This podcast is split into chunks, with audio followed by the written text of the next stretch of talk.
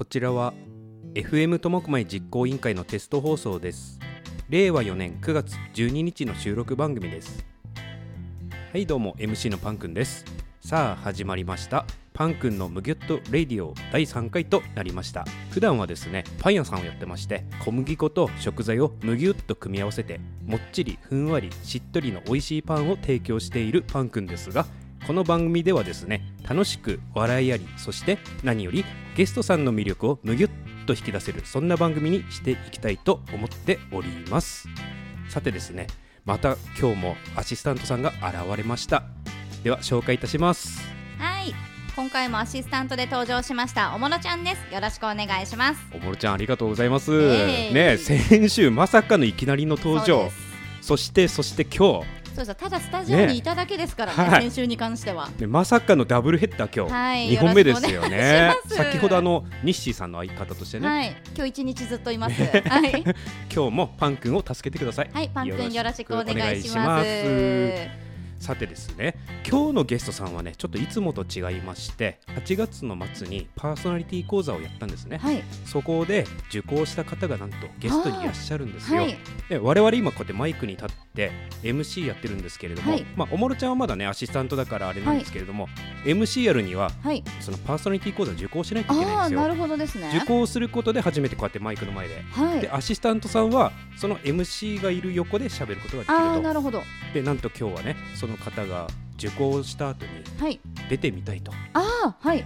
いうことで、はい。早速今日来ていただいたんですよ、はい。おもろちゃんもね次回また開催するときにははい。どうですか、いや大丈夫ですか？私喋らせて。ぜひ喋ってほしいです。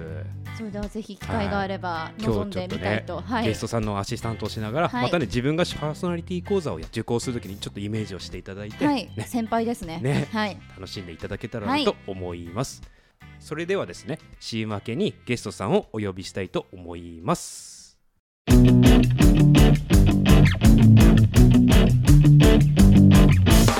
クイズの国からやってきた伝説のクイズパーソナリティヒラリー焼きです。私は東京の狛江市にある狛ラジでラジオパーソナリティをしています。東京から FM 苫小牧を全力で応援しています。頑張れ FM 苫小牧!パ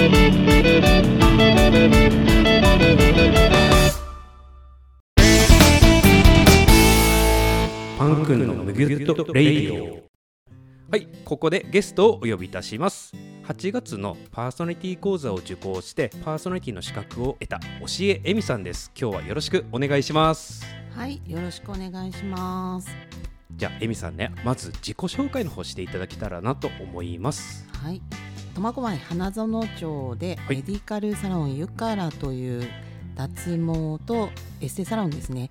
代表させていただいてます。教ええみと申します、えーメディカルサロンユカラでは最近はですね男性の脱毛にいらっしゃる方が多くてヒゲ脱毛が、まあ、メインですかね。あとは学生今は小学生から高学年から、まあ、学生さんはちょっとお安く提供させていただいてて 1V1000 円 1V といっても両脇1000円とか鼻下1000円っていう形で高校生までの学生さんを対象にやらせていただいてます。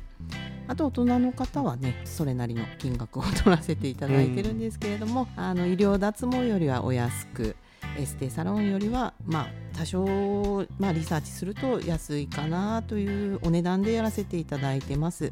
苫小牧発の LED 脱毛という機械を導入させていただいてまして、えー私の方がですね看護婦の資格を持っていまして苫小牧に来てからは、えー訪問看護師をやらせていただいてたんですけれども2018年4年前に来て訪問看護師として働いていました。でも東京の方でずっと20年以上も美容外科で手術だったりとかレーザー脱毛だったりレーザーの施術をやらせていただいてたのでどうにかこう病気の方々だけではなく元気な方々にも病気にならない方法を伝授しながら脱毛の施術に入らせていただけたらなと思いサロンの開業に至りました。今はダブルワークって脱毛サロンの方と訪問看護師の方をやらせていただいてます。はい。いや素敵な経歴ですね。いやすごいなと思って聞いてました。うん。まずね経歴を追う前に出身はどちらですか？出身は苫小牧。苫小牧、はいそれで小中高は苫小牧小中高看護学校が苫小牧ですはいはいそして先ほど上京したとあったんですけれども上京したのは？上京したのは、はい。えー、と昔からこう外国かぶれなところがありまして、もうなんか小中高とこうビバリーヒルズ青春白書に憧れてて、もう常に洋楽を聴いてこう踊っていうる、ん。英語を喋りたいみたいなルー大芝みたいな感じで、ちょっと人と違う子だったんですけど、はい、それで、まあ、苫小牧に住んでたらなんかこう、公務員になるか資格を取るかみたいな、うん。こう親に刷り込まれて 看護婦の資格だけは取りなさいということで、もうすぐにでも海外に行きたかったんですけれども まあとりあえず看護婦の資格を取って、うん。すぐお金を100万貯めて、おお すごい、はい、海外にあのワーホリから、はい。脱出しましで楽しい仲間と together したと。た楽しい仲間と together。して戻ってきたけどまた海外に行きを繰り返して。で2万円しかなくなったので まあ仕方なくうん。日本に帰ってくることになったんですはいけど、うん。まあ、同級生がねあの横浜の方で4人目出産したっていうことで手伝い兼ねて北海道には帰ってこずにあの、はい。はい産後のお手伝いをしながら就職雑誌を見ていたという。それで東京にあ東京ってこんなに給料がいいんだって思いながら、うん。あの面接に行ったところですぐ働いてくれっていうところ。1箇所しか面接行ってなかったんですけどお弁当代って言って渡されたのが2万円だったんです。すごいお弁当食べれますね、で電車の中でそれを開いて、はい。これはなんか就職するしかないのかな。手厚い。そうですねな,、まあ、なんせ2万円しかなかったので、うん。お母さんにはとりあえず。4万円になりましたえねそうです。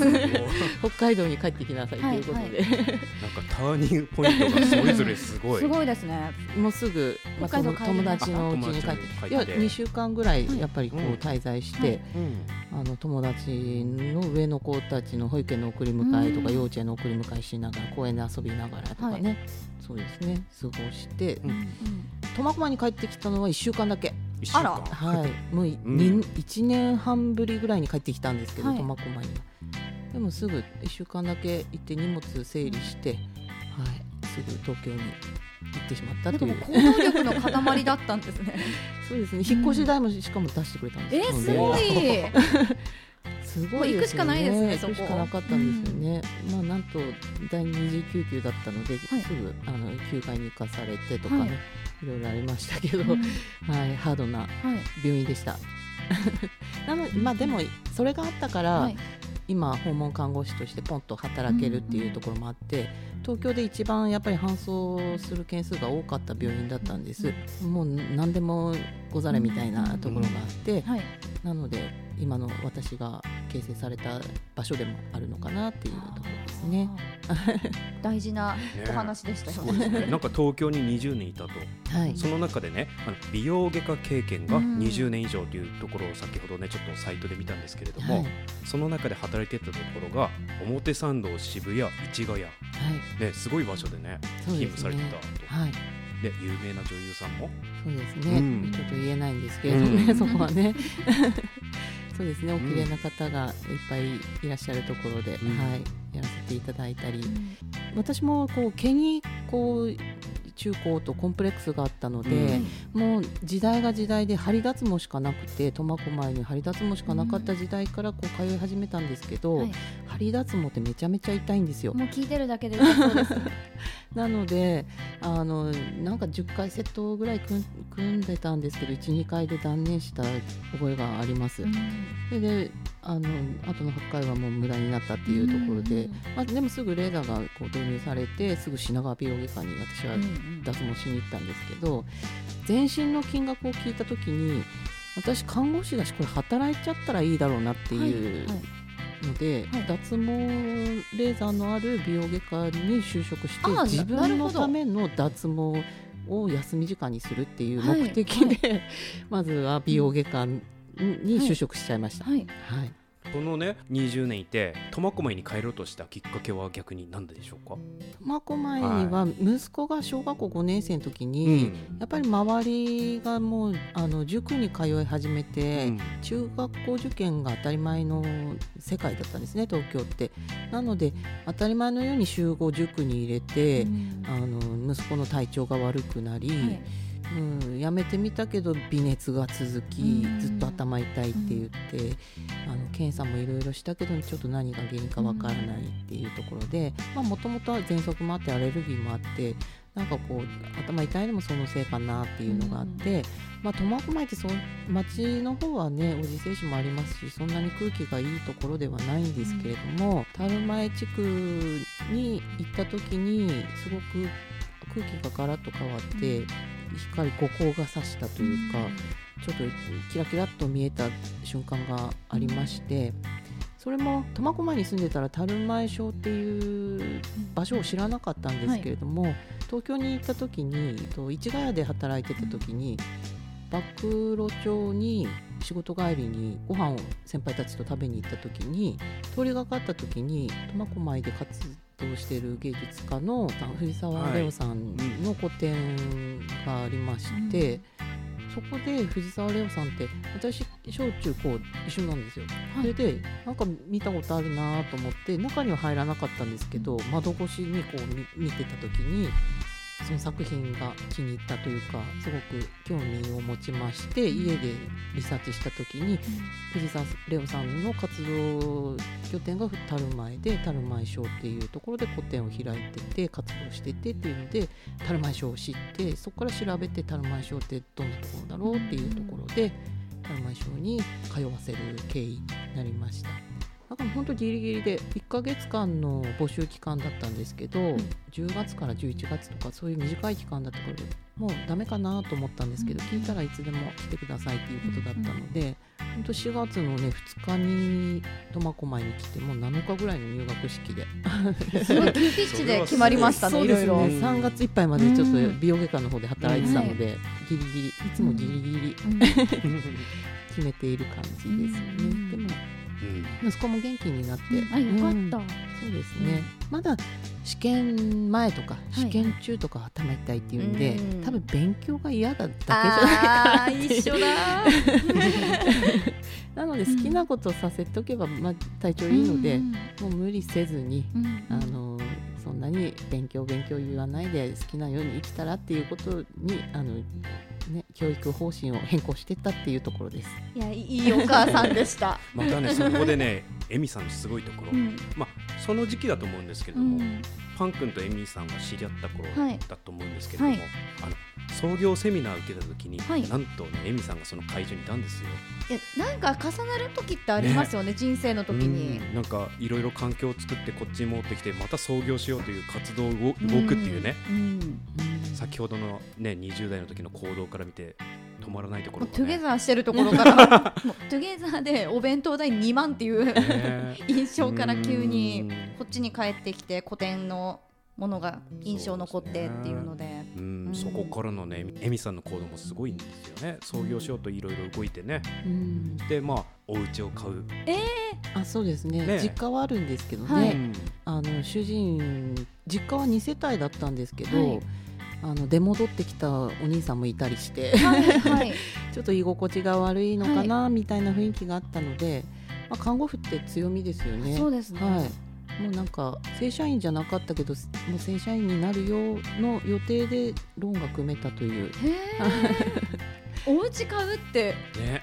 シルバニアファミリーとかの家買うのと様子が違う、そうですね。うん。その前にあの500万で公民館があってそこを改装して何かできないかなっていうきっかけがあって、あのどうせ主人も連れてくるんだったらなんかこうね主人と一緒にできることをと思って、ローンを組もうと思ったけどその公民館が全然ローンが通らなくて、はい。まあ実際新築だと通ったんで、はいその古民家50年築50年うん。に物件価値がなかったっていはい。うところだったんですけどね、だからこ新築だったら通るかなぐらいな気持ちで通しちゃったから、なんか買わざるを得なかったっていう、ところですね。全部でもうん。タイミングがそうなんですよね、きっとね。そうですうね。ん、すごいな。すごいね。まあそこからね次はちょっとあの、うん先ほど冒頭の自己紹介にあった、は脱毛サロンの話、はいちょっと CM 挟んでお話を伺っていきたいなと思います。はい一旦 CM に入ります。はい苫小牧錦町でおばんざいダイニングお料理をやってますあけみさんです心と体に優しいご飯屋さんとして皆さんの胃袋を掴んで離さないぞ錦町の母の店折々よろしくお願いします頑張れ FM 苫小牧パン君のむぎゅっとレイディオ。それでですね、冒頭の方で、エミさんの今のね、お仕事、メディカルサロンゆから、ここであの脱毛サロンをやってるということで、はい。客層としては、客層としては、えーカフェひんなさんのうん一角でやらせていただいているので、ひんなさんに来るうんママのファンの方が多いかもしれないですね。なので必然的に男性がこう数珠つなぎにつながってくるというか、はい、そういった形でまあ、紹介男性もをね、うん。ヒゲとかね、そうですやりたいすよね。うん。おもろちゃんもすごい興味あるんじゃないいやですか？そうなんです。もう体中の毛をすべてどうにかしてもらいたい。でも毛は40歳、50歳ぐらいになってきたらはい。少なくなってくるので、もうちょっと頑張って。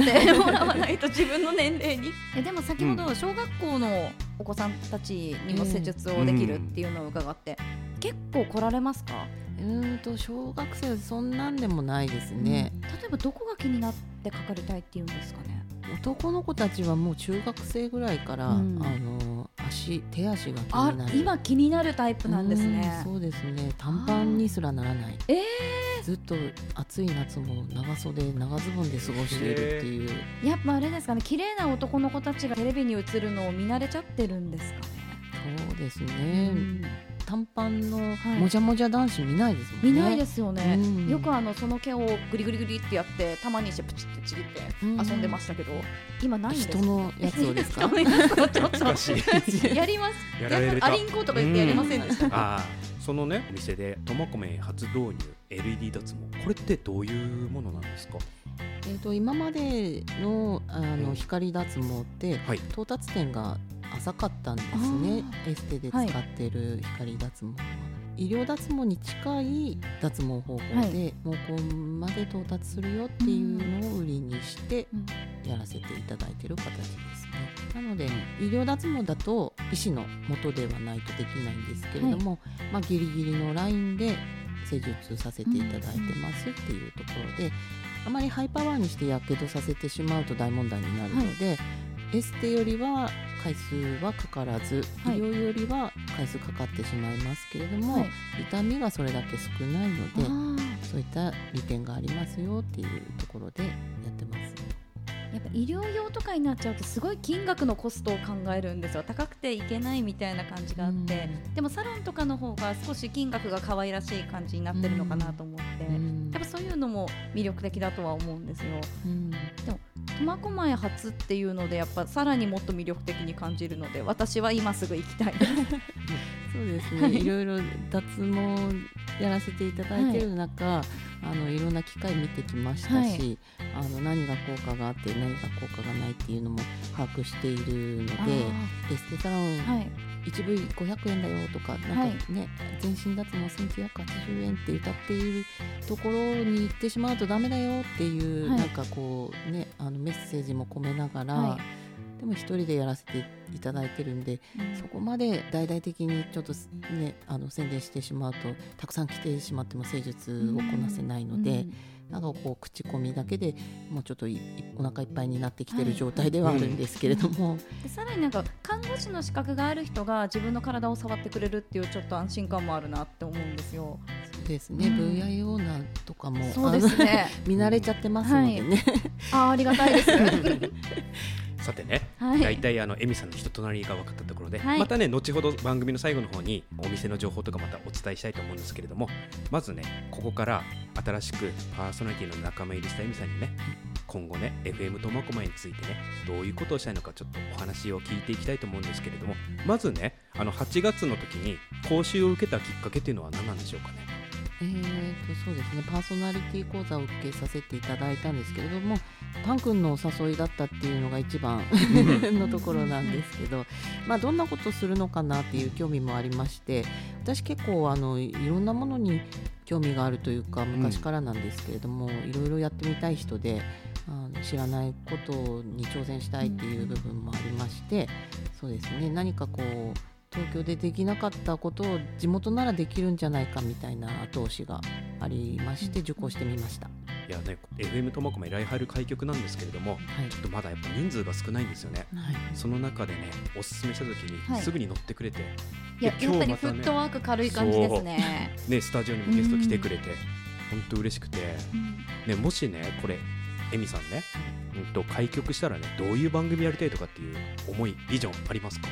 そうですね。あのまあやっぱり医療従事者なので、健康に気を使っていただいている人たちが多い中体を鍛えている人たちもいますし食べ物に気を使っている人もいますしいろんなサプリ飲んで頑張ってる老化防止に頑張ってる人たちもいますので そういった人たちに正確な情報をお伝えしていけるようにエステの施術って結構1時間とか2時間とか、あのやっていく中で普通の日常会話からこうした方がいいよとかああした方がいいんじゃないっていうアドバイスができたらまたあの、ね、整形したいっていう人がいたら、はい切ったり貼ったり縫ったり削ったりっていう専門のところにいたので、うんあのまあ、そこに行く前にいいアドバイスができるんじゃないかなって思ってます。なかなかね男性だと生きづらいとかね、そうあと相談しづらいっていうのがあるので、そういう知識知った上でねはい。生きやすいなってね。心強い番組が出来上がりそうですね。あーぜ。ひはい。それでねパン君ね無茶ぶりが大好きなんですよ、はい。でね今からちょっとエミさんにねはい。MC になってもらってえコスプレイヤーのもろちゃんをゲストにした ちょっと5分ぐらい番組やってみたいなと思うんですよ。えはい。でね、うんとラジオやるときに、まあ、本名でもいいんですけれども、ええ。みんなあの MC なんちゃらって名前名乗ってるんですね。パン君とか、はい。まあ、ニッシーさんとかね、はいエミさんどうします？ちなみに今はねエミーっていう人が一人いるんですよ。私、はい。あの海外にいた時は、はい。 Engli sh name はエミリーだったんです、ね、エミリー。エミリーでもいいんじゃないですか、はい。なのでエミリーエミリーでいいですか？そしたらねエミリー。ちょっと番組名なんか仮でいいですよ。う、んうん。うん、え急に言われてもあのエミリーの部屋。エミ徹子の部屋的な こう抑えながら。抑えながら。抑えながらやってみますこんばんは。か 今日のゲストは。それではですね早速無茶ぶりに答えてもらいましょう。エミリーの部屋でいいですかね？エミリーの部屋でお願いします、じゃあ今からですねコスプレイヤーのおもろちゃんをゲストに5分ぐらいの番組を早速やってもらいたいなと思います。はいよろしくお願いします。はい始まりました。エミリーの部屋。第1回目のゲストがおもろちゃんコスプレイヤーコスプレイヤーです。よろしくお願いします。おもろです。はじめまして、はい、はじめまして。えー、とコスプレイヤーのおもろちゃんということですが、はい。えーどんなところで活動されているんですか？主に活動拠点は苫小牧でロケをよくやってはいるんですけど苫小牧自体はあまり許可を取らなくても撮影できるっていうのがちょっと魅力的だったりはするんですけど大きなもので言えば11月の1週目の土日に大体固定されてきました苫小牧コスプレフェスタの主にスタッフをやっていたりあとは札幌の雪像の上でこう雪まつりの時歩いてコスプレランウェイをしてみたり今現在は北海道のスロット専門店の企業があるを務めてる感じになるのでなんかなんかいろいろやってますね。はい。それがメインの職業。そうなんです。そうなんですね。普通に働いてで付属でコスプレのものもちびっとずつ増えてる感じなので、うん。趣味が仕事になってきたかなっていう感じはあります。うん。はい。普通に働いてるっていうのはコスプレのいわゆる今はあのスロット専門店のスタッフとして働いてるんですけどたまにこの日にちにこの服を着てみたいな感じなのがあるので、その時は喜んで着させていただいてえます。ー。じゃあパチンコ屋さんにはい。コスプレをしたおもろちゃんが、そうです。短時間だけちょびっとだけえいます、ー、すごいですね、はい。なんか楽しくやらせていただいてます。趣味がそうなんです。うん。今になって花咲いた感じです。うんはい他には何かこうみんなで活動するようなことっていうのはあるんですか？あそうですね。あとは私友達が結構多い方だとは思うのでその自分の顔の好きな子たちを集めて撮影会やったりとかしてで作品作りっていうのを主にしてる形ですね。楽しいです。はい。よくあの図書館のところとか、はい、洞爺湖のあたりにコスプレイヤー、はい、私あんまりあの存じ上げないんですけど、はい、たまに見かけたことはありまして、そうなんか苫小牧もすごいコスプレイヤーに力入れてるんだなっていうのは、うっすらちょっと分かっている感じ、ね、急にコスプレ神っていう苫小牧の市長さんがいらっしゃいますので、市長？そうです。市長が実はコスプレ神なんです苫小牧は。岩倉さんが？そうなんです。えどなんか一緒に参加してくださるんですよイベントの時は。どんな格好してるんですか？いわゆるあのワンピースの、うん、あの海軍の格好してくださったりとかするので、なので言ってしまえば一番直近で言えば苫小牧コスプレフェスタの開会式にコスプレ神として現れてくれるっていうのでコスプレ神の神は神ですか？神です。ゴッドです。すごいですね、はい、想像がつかない。いつも背広ねスーツで。実は弾けて。はい。って考えると楽しくやれるのは市長のおかげなのかなって思ったりはしてます。そうですね。はい、今度なんか見るとき違う目線でそうです、ね、そうです、ね、もしかしてこの人みたいな感じになると思います。そうですね。はい。ありがたいお話ありがとうございます。はい。ありがたいとおか しい。た楽しい楽しい 楽しいお話ありがとうございます。そろそろ締めの方で。はい。はい。例えば MC エミリーエミリーさんは、はい、コスプレするんだったら何着てみたいですか？コスプレよくねハロウィンでは、はい、あのー、家族全員であのウォーリーを探せとか、はい、あとはあの全員お化けとか、はい、こう魔女の格好になったりとか、はい、それでキャンプに行くっていうイベントにあのよく参加はしてたんですよ、ハロウィンだけ若い時は渋谷に行って。よく騒いでました。あの街角のあそこですよ ね。いわゆる集まるスクランブル交差点でですね。ですよね。はい。若い独身時代はね、やってましたけど。今年はなんかやんないんですか？そうですね。ちょっと太ってきたっていうのも。なんてこと言うんですか？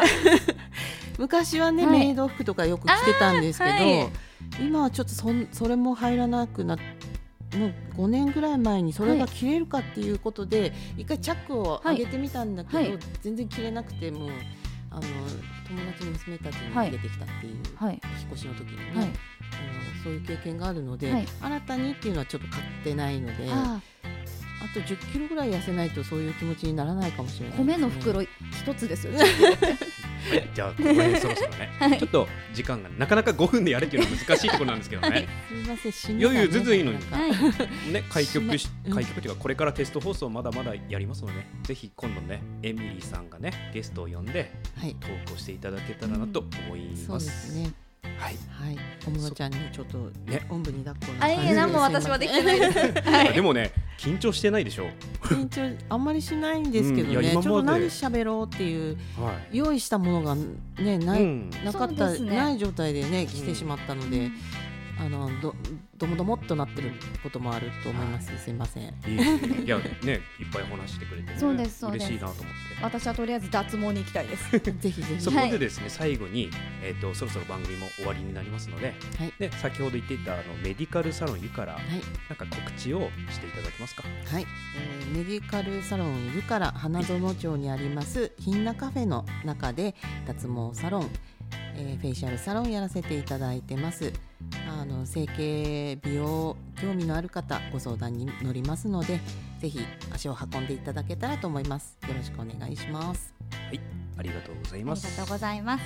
ねまたねぜひねスタジオに来て、はい、これから我々の仲間と一緒に楽しんで盛り上げてほしいなと思います。はい。よろしくお願いします、はい、よろしくお願いします。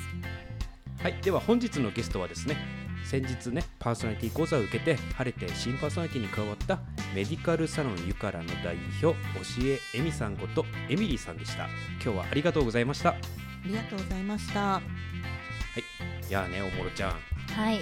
おもろちゃんも早くはい。パーソナリティの講座を受けてはい、ね、12月って言ってましたね。はい、ね。はい、テスト放送ね、はい、やってほしいなとああ私でよければ、はい、でその時にね新しく今度受講された方とかまたできた時に、はい。ね、ぜひ今度、はい。MC おもろちゃん。そうですね。おもろちゃんのデビュおもろーですね。ちゃんね。アシスタントに我々使っはいてくれても。い。やいやそんなことそんな失礼な。あの土下座しながら喋るので、はい。ちゃんと土下座してくださいね。ねひれ伏すんで。はい。楽しみにしてますので、はい。よろしくお願いします。よろしくお願いします。はい。お送りしてまいりました。FM 苫小牧実行委員会のテスト放送。パンくんのむぎゅっとレイディオ。お相手はパンくんとはいアシスタントで入りましたおもろちゃんでした、はいありがとうございました。ありがとうございました、また次回をお楽しみに。Keep on smile ニッコニコ